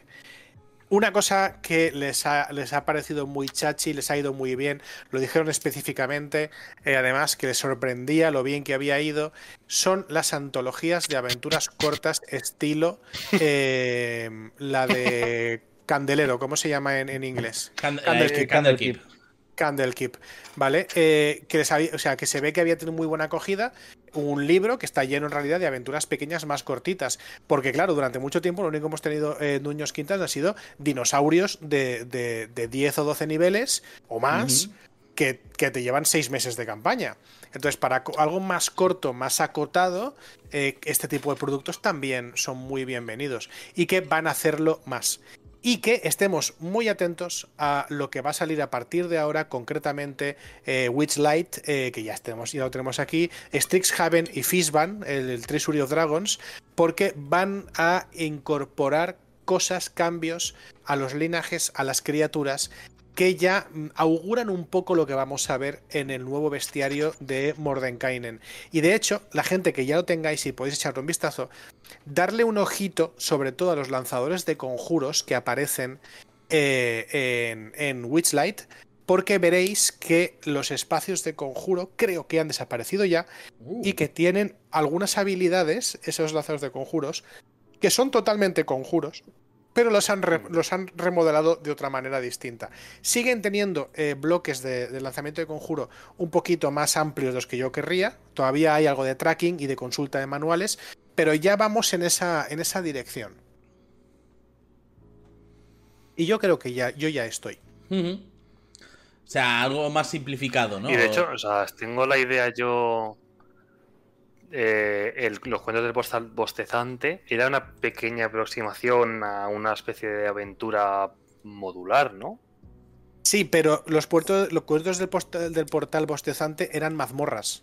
Era una antología de mazmorras. Hmm. sí. Que sí, pero vaya, también, de hecho. Que era como una secuela de Waterdeep pero de secuela tenía la primera y la última. Y por el medio, muchas capas de un sándwich que tenía demasiadas capas de bacon. Sí, demasiadas. pero, eso era muy guiño a los. O sea, igual que Portal Bostezante era un poco. Hemos reworkeado todos estos dungeons antiguos que tan buenos momentos os hicieron pasar. Ante lo cual algunos levantaron la ceja en plan de, oh sí, vamos, me lo pasé de maravilla en la tumba, ¿sabes? O sea. Sí, la puta tumba. Eh, pero, por ejemplo, Waterdeep o el, Mago Loco, ¿vale? Realmente era también un guiño al pasado y un guiño a esas mega mazmorras de no sé cuántos niveles, con lo que tú has dicho de no sé cuántas capas, no sé cuántas entradas. O sea, realmente eso no era tanto eh, queremos traer un producto novedoso como queremos hacerte un guiño a ti, jugador de... Jugador promedio, hombre 40-50 años, disfrutaste de Rapanatuk y de Bajo Montaña. Tío, me has hecho tener un flashback de yo con 40 años en Maldición de Strad, segunda edición, quejándome de la Casa de la Muerte. en mis tiempos pasé por aquí 17 veces. Ay. A ver, eh, realmente, eh, a ver, es que debería de ser un poco el camino ese, el de hacer libros más pequeños con aventuras más cortas, porque al final la base de la iniciación de Daños and Dragons quinta ahora mismo es la caja de inicio, que se vende como pan caliente, eh, pero no puede ser que tu única vía de entrada aceptable sea o mm, echar mano de otro eh, director de juego que te introduce en una campaña más o menos grande y que a lo mejor, igual que hemos dicho muchas veces que lo mismo como aprendíamos antes a jugar a rol no es como deberíamos de haber aprendido, igual a lo mejor no es una buena idea, ¿vale? Estoy haciendo comillas, eh, introducir a los jugadores con un módulo a lo mejor un poco tan cruel como Ravenloft. Igual a lo mejor lo que tienen que hacer es un poco pensar en esos módulos eh, o esos libros que tengan aventuras que sean fáciles de jugar y de iniciarse. Un poco lo que decía Nacho, que no te inicies metiéndote seis meses en una campaña de la tumba o de como lo quieras llamar. Grapas. Grapas de un par de aventuras que te permitan adentrarte en el juego. Grapas como las de Bold, como Resurgir del Dragón, que tiene sus grapitas, que son aventuras medianamente cortas, no son campañazas de, de 150 páginas, y algo que sea fácil de leer y fácil de llevar a la mesa para, de, para tanto másteres novatos como jugadores novatos. Hmm. Claro, eh, la, hay una aventura que no me acuerdo cómo se dice en castellano, la Ciudadela sin luz, no sé si, si tiene otro nombre en castellano, eh, de, de, Sunless Citadel, vaya. Sí, Esa aventura que tiene un remake, creo que en, los cuentos de Portal Bostezante. Me quiere sonar. Esa, esa aventura salió para 3.0 casi al mismo tiempo que 3.0. Y era la aventura de iniciación de 3.0. Y era un, tapa blanda muy delgadito, era muy barato además. Eh, y era perfecta, porque es una chorradita, pero tiene su historia, es una gran mazmorra, son unas, ruinas, eh, pero tiene su historia, tiene su tal. Como aventura de iniciación está muy guay. Está muy guay y es barata, te la compras junto al manual, no te va a doler gastarte 15 pavos más si te estás gastando ya 50. Hmm. Te la compras con el manual y es sentarte a hacer las fichas y empezar a jugar. Pues eso es un poco lo que, lo que, lo que viene bien. Y el tema de las cajas de inicio es que además... A mí es que no me gusta ese comentario, ¿no? Pero bueno, yo entiendo también la gente que lo hace. Eh, las cajas de inicio suelen ser muy denostadas porque se quedan cortas muy rápido. Pero coño, es que son para iniciarse. Es que es un producto que vale 20 pavos, que tienes unas hmm. reglas básicas. Claro que luego vas a querer las reglas avanzadas. Por supuesto que las vas a querer. Pero, por ejemplo, y sin ir más lejos, la caja de, eh, del Essentials Kit tiene. ¡Hala! Se rompió. Bueno, da igual. Tiene un montón de polladitas. O sea, esta caja, donde la ves aquí, tiene aparte de un libreto, aparte de una aventura que ya, yo pienso que ya de, sí, ya vale los 20 pavos, tiene pantalla, tiene dados, tiene eh, cartas de estado, tiene cartas para agilidad del combate, tiene un montón de cositas que son muy interesantes para un DM primerizo. Coño, por 20 euros vale la pena, ¿sabes? Aunque luego te quieras comprar los libros. Es que eso que te acabas de comprar lo vas a seguir usando el resto de tu vida como, como Dungeon Master o como jugador en mesa. O yo llevo desde el año 2014 jugando Dungeons Quinta y uso las cosas de esta caja en mis partidas presenciales. Entonces, mmm, darle valor a estos productos desde la propia editorial no es sino una buena idea. Y sacar productos eh, que tengan una finalidad parecida, como son aventuras de iniciación o aventuras cortas que te puedes quitar de medio una semana y media o, dos semanas en vez de dos o tres meses, también es una gran idea, porque a la larga hay mucha gente que busca exactamente eso. Y que, Yo lo veo muy claro. Y que además, perdón, eh, y que además, eh, ahora mismo, tu única aventura de iniciación, vamos a decir un poco de forma oficial en español, ¿vale? Porque es, ¿la de Sentials está en español? Estar. Va a estar, vale, vale, pero no está ahora mismo. Claro, lo que te No sé si no sé si está, o sea, no sé si va a estar o está estando. Que, me parece que no, quedaba mucho para que estuviese. Claro, pero al final un poco el tema es que tu única entrada a la iniciación ahora mismo es o, Fandelver. Mm, y que Fandelver lo dicho, es que en Navidad, o sea, yo recuerdo la tienda de, de, mi, de mi amigo, ¿vale? En Navidad Fandelver se vendía por castigo. O sea, se llevaba la gente las cajas de iniciación de Daños and Dragons sin saber muy bien qué se estaba llevando. Y, era un poco eso, porque la gente sabía que Daños and Dragons era un algo y que esa caja te ayudaba. Pero ahora mismo la única vía de entrada que tienes es Fandelver. Y, y, aún así, Fandelver es una aventura muy bien reconocida, pero no es una aventura mítica que se vaya a quedar en la memoria de los grandes. O sea, de la gente que se. Mm, o sea, no va a tener el mismo renombre que La Tumba, no va a tener el mismo renombre que Ravenloft. No, se no te van a sacar una campaña de Fandelver, te pero te pueden dar hilos para cuando tú te compres una campaña, coger y decir, ojo, ¿vienes de Fandelver? Porque puedes empezar por aquí. Ojo, ¿vienes de caja de iniciación 2? Porque puedes empezar por acá. Sí, sí, la, caja de Essential ya tiene, ya tiene implementados lazos para otras las campañas más famosas del Quinta, ¿eh? Ya, y en, el prólogo lo tiene. Eh, lo que es otra gran idea. Pero el caso es, eh, como comenté lo que acabas de decir, en algunos top 10 de aventuras míticas de Dungeons and Dragons, hay gente que ya está incluyendo la mina perdida de Fandelver. Me hace mucha gracia porque la mina de Fandelver es un poco como la casa Corbett de D&D. Llevo 5 o 6 años jugando D&D, no le he tocado ni con un palo. No sé qué ha pasado, que nunca tampoco, me ha ¿eh? tocado. yo tampoco, eh, nivel, nivel perro, ¿eh? Me la dejaron ahí para leérmela y no me la he leído, pero... Eh, pues es una risa, Pues yo, yo, tengo, yo creo que la voy a... Yo creo que la voy a empezar dentro de poco. Creo que voy a coger a unos amigos IRL. Que quieren empezar a jugar y se la voy a llevar porque creo que es una muy buena aventura iniciática que coge no clichés, pero te enseña lo que es Daños and Dragons muy bien, por lo que he hmm. estado leyendo así por encima. Y que creo que además que es, muy versátil, que hagan lo que hagan, la historia puede seguir adelante, que es también un poco Exacto. El, miedo cuando tienes jugadores novatos, que no sabes muy bien por dónde te van a salir. Hmm y hay espacio para construir encima. Yo ahora mismo, bueno, vosotros lo sabéis porque, porque estoy jugando con gente del servidor de Piedra Papel de 20. Eh, estoy volviendo a jugar por quinta o sexta, ya no me acuerdo vez, la mina perdida de Fandelver, pero la he metido en Everron y además de eso le he incorporado cosas del Essentials Kit y he montado un pifostio sobre esa aventura muy, muy grande, que, es, casi reconocible la aventura, pero aún así, aún así, vamos, es que, es que te da para, para construir encima barbaridad, porque, claro, ves facciones así un poco deslavazadas y puedes pensar, bueno, pero ¿y si este está conspirando contra este y tal cual? No deja ser una pequeña aldea alrededor de la cual pasan cosas. Y eso es muy divertido. O sea, yo a tope, a tope con esa, con esa aventura. y que además eh, es que ahora mismo en español la pues otra alternativa es la caja de Stranger Things. Uf, no, y la de Ricky Morty. hay, caja de. En español hay caja de Ricky Morty. En español no estoy seguro, pero en español no, en español no han traído. Pero es, el mismo, es el mismo producto. Es que la caja de eh, Stranger Things es una cosa, ¿eh? Cuando hagamos el programa de iniciarse, es una cosa, ¿eh? Es una cosa. Que de hecho, hablando del tema de iniciarse, eh, voy a pegarle un tiro al elefante en la habitación, ¿vale? ¿Para cuándo creéis que puede, al igual que en todos los demás juegos de rol que existen, algún manual de DD traer una aventura inicial en el manual de DD?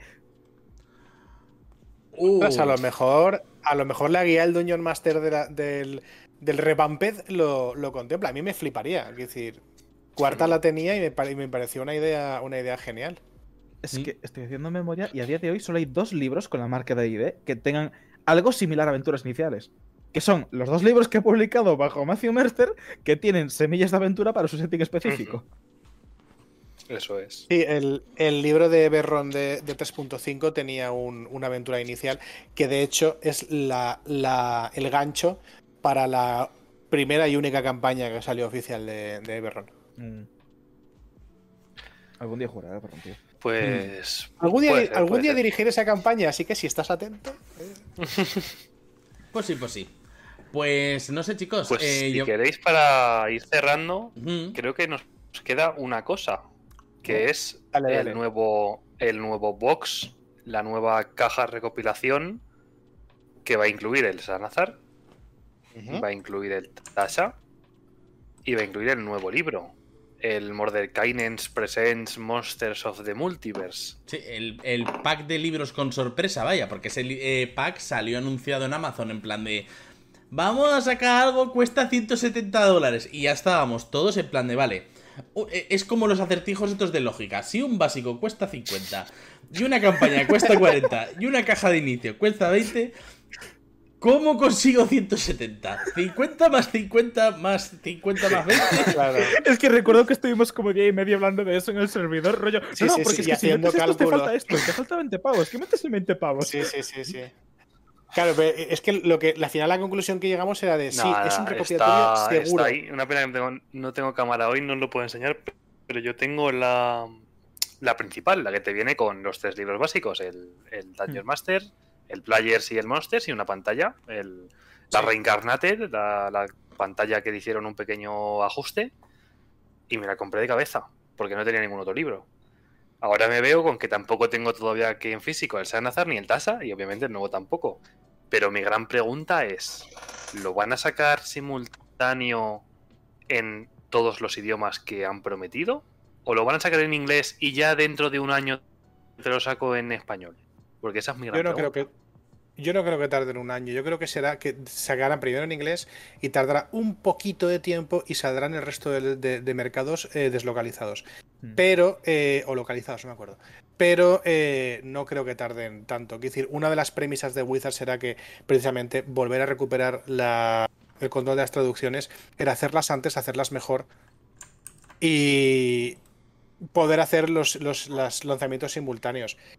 ¿Van a cumplir? Yo espero que sí, pero no lo sabemos. Pero vaya, si desde el principio empezamos a, tener esto, a sacar este producto y tarda un año en llegar en, español, francés. No, claro, hombre, si es cosa de dos meses, yo, vamos, me doy con y lo firmo ya, que, lo traigan dos meses después. Sí. Lo firmo ahora mismo. A dos meses después. de un año y pico después. Y, a más mercados. y que llega a más sitios. Claro, claro. Sí, hmm. sí, sí. La pregunta que me hago yo es el reprint este que van a hacer de Tasha y pues Mordenkainen. Yo, yo creo que. ¿Y Shanatar va a ser exactamente igual que lo que ya tenemos comprado? Sí. Eh, yo voy a decir que mínimo van a meter la fe de ratas. Hombre, bueno, sí, sí, claro, sí, sí, sí. Eso sí.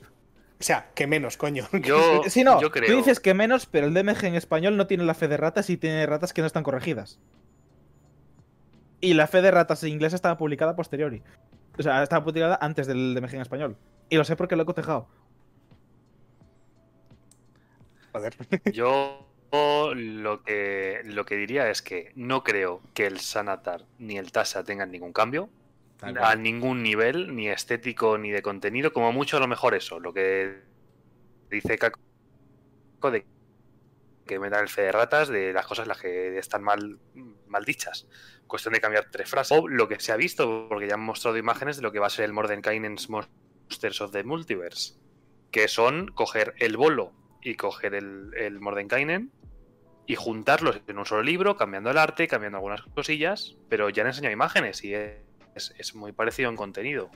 Van a cambiar pues lo que ya están prometiendo con la aventura del Feywild, que es adaptar los monstruos, adaptar los stat blocks, probablemente adaptar el valor de desafío y probablemente lo que dicen eso de dar soluciones sociales, que busca, que quiere, que no quiere, con qué le enfadas y con qué le, le caes bien. Que eso yo creo que va a ser un pequeño stat block y ya está. Mi duda es si también en el, en el nuevo bestiario este que van a sacar, que va a ser un remix, sabemos que van a meter 30 razas de, personaje eh, ya también remodeladas, eh, que también me parece una buena idea tener todas las razas en el mismo libro, Maldita sea. Y, luego, por otro lado, lo que me. Lo que sí que me encantaría ver, no han aclarado si va a ser así. Lo que me encantaría ver es si van a meter también las nuevas reglas para valor de desafío y para cálculo de, valor de desafío, porque sí que han dicho que querían eh, hacerlo, pero no han dicho cuándo ni dónde lo van a hacer. Me molaría tenerlas ya y no esperarme al año 2024 a verlas en la guía del Nuño Master, sinceramente. Sería interesante, pero creo que nos va a tocar esperar. Sí. Esperemos. Por desgracia, yo, estoy yo creo que pueden entrar justamente en ese libro. Yo creo que es, su opción. Sí. Pues no sé, chicos, ¿tenemos algún tema más por ahí pendiente? ¿Cerramos? Porque, claro, es que el directo, ¿cómo decirlo? Al final, el directo de Daños and Dragons eh, fue largo, pero mm, eh, lo hemos exprimido bastante porque entiendo que se iría mucho por las ramas. Sí, no, en, realidad fue cortito, fue menos de una hora, ¿eh? ah, pues. A ver, sí. pero era una hora que se hacía un poquito cuesta arriba dependiendo de cómo lo pillases. Sí. Sí. Vale, pues a ver. Pero vamos, yo creo que ha sido un buen repaso. Sí. Mm. Y procedo a contaros todo lo que nos hemos dejado del bingo. ¿Vale? Venga, a, ver, a, ver, a ver, nos hemos dejado por tachar reglas mejor explicadas. No lo habéis dicho ninguno. Es verdad, es cierto, es cierto. Atención al, al mercado de Latinoamérica. No lo habéis dicho ninguno. De hecho, os he tirado una, chinita en plan de para ampliar a otros mercados. Y todos, sí, sí, sí, otros mercados. Y yo, esta no cae. Nos hemos dejado PNJ más completos. Hombre, a ver, eso. Pero es sí, es que, bueno. PNJ más completos sí lo, hemos mencionado. El anuncio, el anuncio de DD. El anuncio. No sé si Green está o no está. A ver, nos hemos dejado también. Voy a hacer como que no estoy. Vale, luego te comentamos. Pobrecito. Sí, pobrecito. Eh, nos hemos dejado también mejores roles para PJs y PNJs. Nos hemos dejado también. Y, de hecho lo he preguntado explícitamente y me has dicho que no. Nueva edición en 2024. Que te he dicho, esto lo consideramos nueva edición y tú, nuevo tal y uy. Que no has querido decir la palabra edición, dijeron evolución. Claro. Claro, es que técnicamente eso puedes tacharlo porque no va a haber una nueva edición, pero según lo que entendemos hoy en día como una nueva edición es, es una nueva cosa de la que entendemos. etimología, a, a, discreción del máster, entonces. A discreción de. ¿Qué dice el chat? ¿Qué dice el chat? Exacto. ¿Lo tachamos o no lo tachamos? Al pueblo soberano. Si, lo tachamos, hacemos línea. Pues lo tachamos. pues lo tachamos. Lo tachamos y hacemos línea. Y voy a meter también PNJ más completos, ¿vale? Porque me lo habéis dicho antes, ¿vale? Sí, ahí hemos mencionado el tema de los stat blocks y el tema de las motivaciones para. De la aventura este de, La aventura de Marcos, el cagrejo que pinta. Luego, eh, esta le he puesto un poco de bulto. Dragonlance. Ojo, eh, dos, dos, settings por venir. En uno en 2022, otro en 2023, los dos clásicos. Podría ser uno Dragonlance, podría. No ha salido tampoco cambios en alineamientos. A ver, no. No, Eso es, que no sabemos si va a pasar o no. Ya. pero es que no. No. al menos en esta edición no. O sea, ya sería en un próximo libro, allá en 2030, cuando saquen otra edición nueva. voy a decirte, en la, en la reevolución esta que van a sacar, directamente el cambio que va a haber es que no va a aparecer la palabra alineamientos en ninguna parte del manual. De hecho, fíjate, lo, fíjate lo que te digo. En la nueva edición, o sea, esto ya es chorrada inmensa, ¿vale? En la nueva edición no va a poner en la portada ni Dungeons ni Dragons, solo va a estar el Ampersand. Uh. pero, yo lo digo muy en serio, rollo. Yo creo que de verdad van a hacer como si no existiesen como. eso, ¿Qué es eso de lo que usted me habla? Aquí nunca hemos tenido de eso. que se van a hacer los suecos, desesperadamente. ¿Devolverle qué? ¿Te imaginas? No hay guerra en Bang Sin Se. No hay alineamiento en Dungeons and Dragons, sí. Nos hemos dejado Nunca lo ha habido. Nos hemos dejado también, y esto es por mención explícita, edición que dure 10 años. ¿Vale? Edición que ha durado 10 años. Eh, ahí, por mención explícita, no lo he querido meter. Escenario agnóstico tampoco ha salido. Y ya estamos en daños quinta o daños. O sea, ya estamos en daños 5.5. Que de hecho hay alguien que lo ha, preguntado por el chat. ¿Hay oficialmente será. Sí, Lo mantengo. Yo, mantengo que ya estamos en eh, daños 5.5. Pero que lo oficial será cuando saquen ese nueva, esa nueva caja, ese nuevo box. Ese va a ser el eso, te iba, eso te iba a decir. Es que eh, el nuevo bestiario revisado no hace más que confirmarme que estamos ya en 5.5. Lo añadimos entonces, aunque no llega a hacer línea ni nada. Y las otras dos de festival era que, se me caía a mí el internet, ¿vale? Podía ser porque el anterior eh, programa se me cayó a mí un par de veces. Y decir explícitamente, Nacho lo dijo. Es verdad, no hemos dicho nada. Es que no has el cartelito. No. ¿Vale? O sea, completamos el bingo con una línea. Eh, nuevas elucubraciones, nuevas hipótesis para un futuro programa en el cual haré otro bingo, porque ya que hemos entrado en la fantasía, entramos al 100%. Y no sé, chicos, creo que hemos hecho un poco lo que decís. Hemos hecho un repaso bastante grande de todo lo que es eh, el directo con el futuro de Dungeons and Dragons. No sabemos si será Dungeons and Dragons a hmm. secas, Dungeons and Dragons 5.5, Dungeons and Dragons 6, cómo lo llamaremos, cómo lo llamarán. Pero bueno, eh, va a ser el juego al que vamos a estar jugando. Y lo bueno, esto lo puse en un tweet, pero me gustó mucho. O sea, me gusta a veces cuando digo cosas. Lo bueno de todo esto es que va a ser retrocompatible con Tira con Ventaja, vuestro programa de Dungeoneo. Porque todo va a poder servir. Vamos a poder hacer otros 40 programas más. Sí, pero imaginaos un Ranger mejor. Tira con más ventaja. Todo.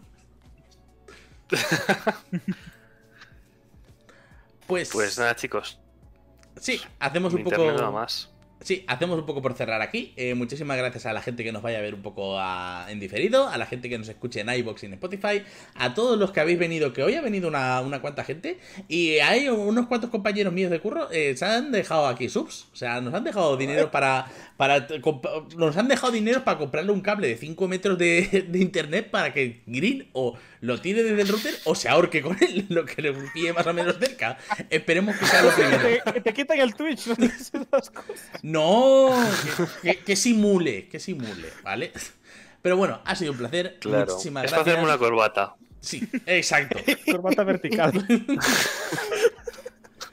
Pero bueno, ha sido un placer. Muchísimas gracias y nos vemos en próximos programas. Nos vemos en la próxima en el próximo que venga, que ya estaremos en el programa 41. Este era el número 40. El programa en números romanos es el programa XL. Ole. Eh. Ole, ole. Pues lo dicho, plegamos aquí. Muchas gracias y hasta luego. Chao, chao. Hasta luego.